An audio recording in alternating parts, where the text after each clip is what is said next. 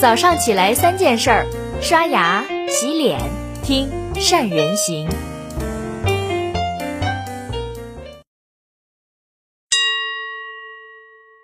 大家好，我是善人。今天是我们善人行陪伴您的第一千六百九十七天。小霸王这个名字，你们还有印象吗？可能很多人关于童年的记忆当中还有小霸王的影子呢。但是进入到移动互联网时代之后，小霸王就逐渐销声匿迹了。估计连他们自己都没想到，再次出现在大众的视野里面，会是以破产这种方式跟所有人，也跟这个时代做了告别。这不禁让我想起了一句话：有的企业死了，但它依然会被人们铭记；有的企业活着，但它已经死了。而从小霸王的发展历程当中，我们又能窥见到哪些经验跟教训呢？其实，说到小霸王，离不开一个我们熟悉的名字，那就是中国投资教父段永平，他的四大门徒。OPPO 的创始人丛明勇，vivo 的创始人沈伟，步步高的 CEO 金志江，跟拼多多的创始人黄峥，在中国的商业界，个个那都是响当当的存在。段永平呢，自己的传奇人生就是发迹于小霸王。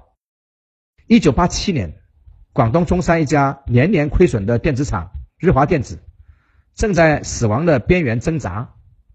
这个时候，从人民大学毕业之后南下寻找机会的段永平，发现了这家企业，并且成为了这一间小厂的厂长，带领这家小厂转型进入了电子游戏机的领域。改革开放之后，大家对娱乐的需求暴增，段永平成功的踩准了时代的红利，这家小厂也在短短三年时间从亏损状态。一跃成为产值高达十亿元的大型企业，而且正式改名成为中山霸王电子工业公司。回顾这个阶段的小霸王的成功，有三点我们不可忽视。第一呢，品牌包装。小霸王作为电子游戏机，它的核心受众是年轻人，但是真正的买家是年轻人们的父母。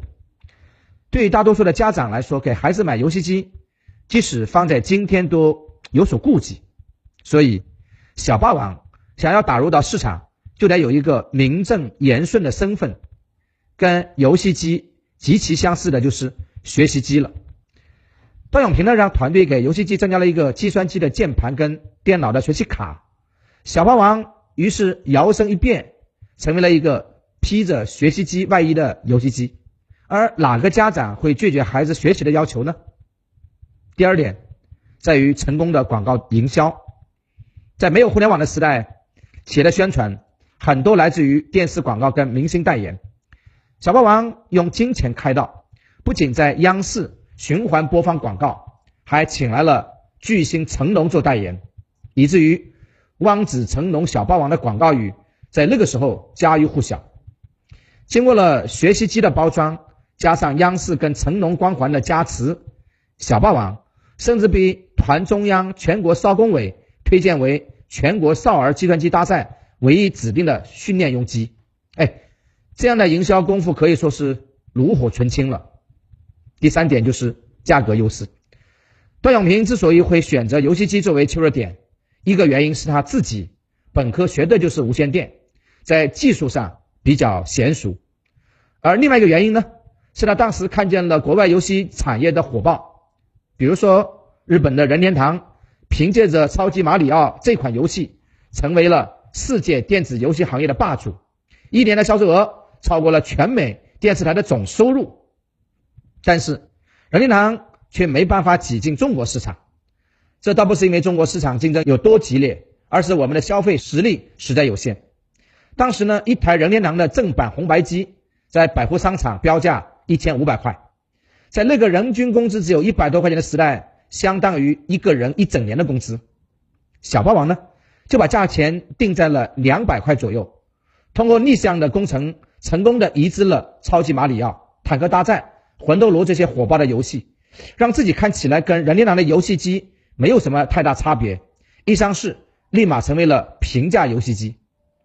不过段永平没能陪伴小霸王走多远，他很早就明白了一个道理：站在风口上，猪都能飞起来，但是风一停，飘得越高的人掉下来就越惨。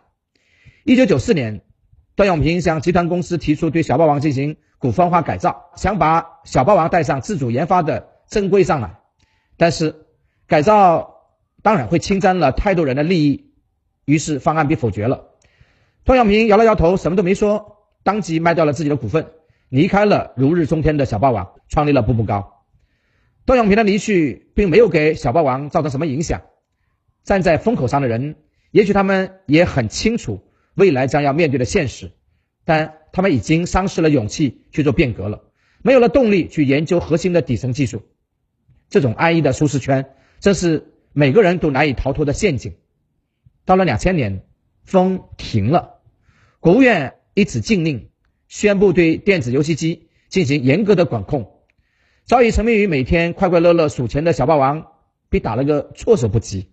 慌忙之中，小霸王寻求起了多元化的转型，但这种改变却是盲目的。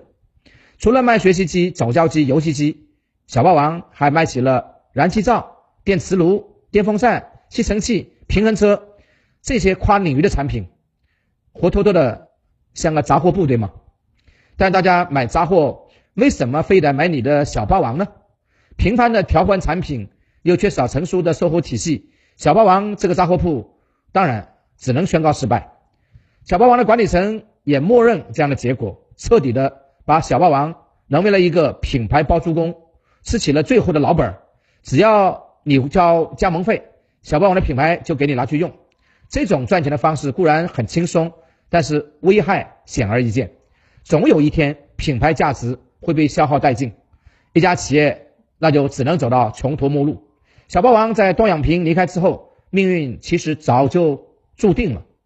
当然，从某种意义上说，小霸王缺的不是段永平这个人，缺的是段永平这种远超时局的眼光跟格局。每个时代都有每个时代的机遇所在。小霸王靠着山寨起家，这没什么丢人。在那个特殊的年代，跟小霸王一样，有的企业原始积累，真的都是依靠逆向工程跟山寨吃到了红利。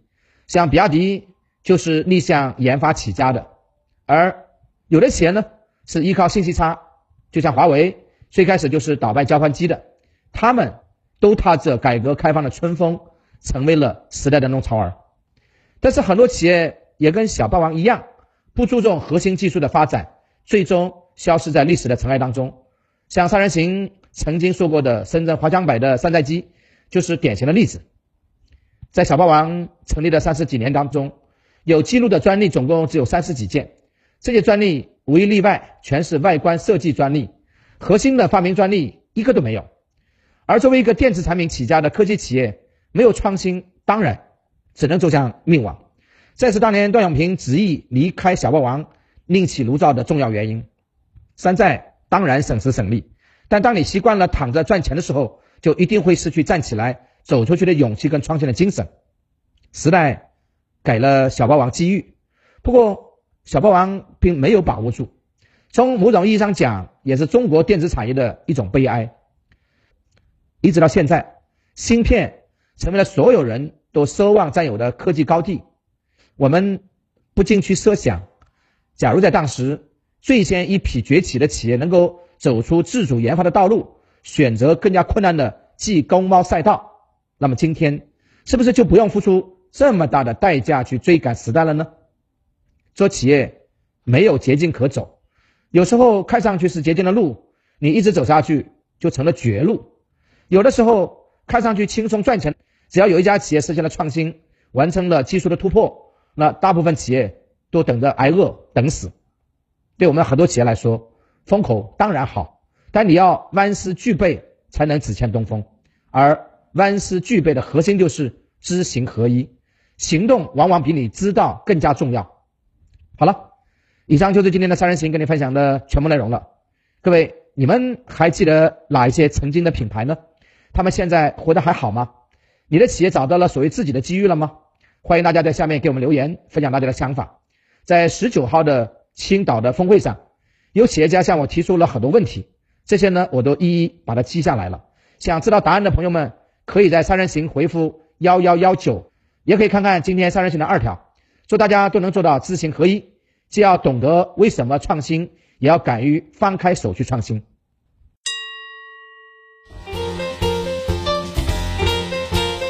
关注善人行微信公众号，每天早上六点三十分，咱们不听不散。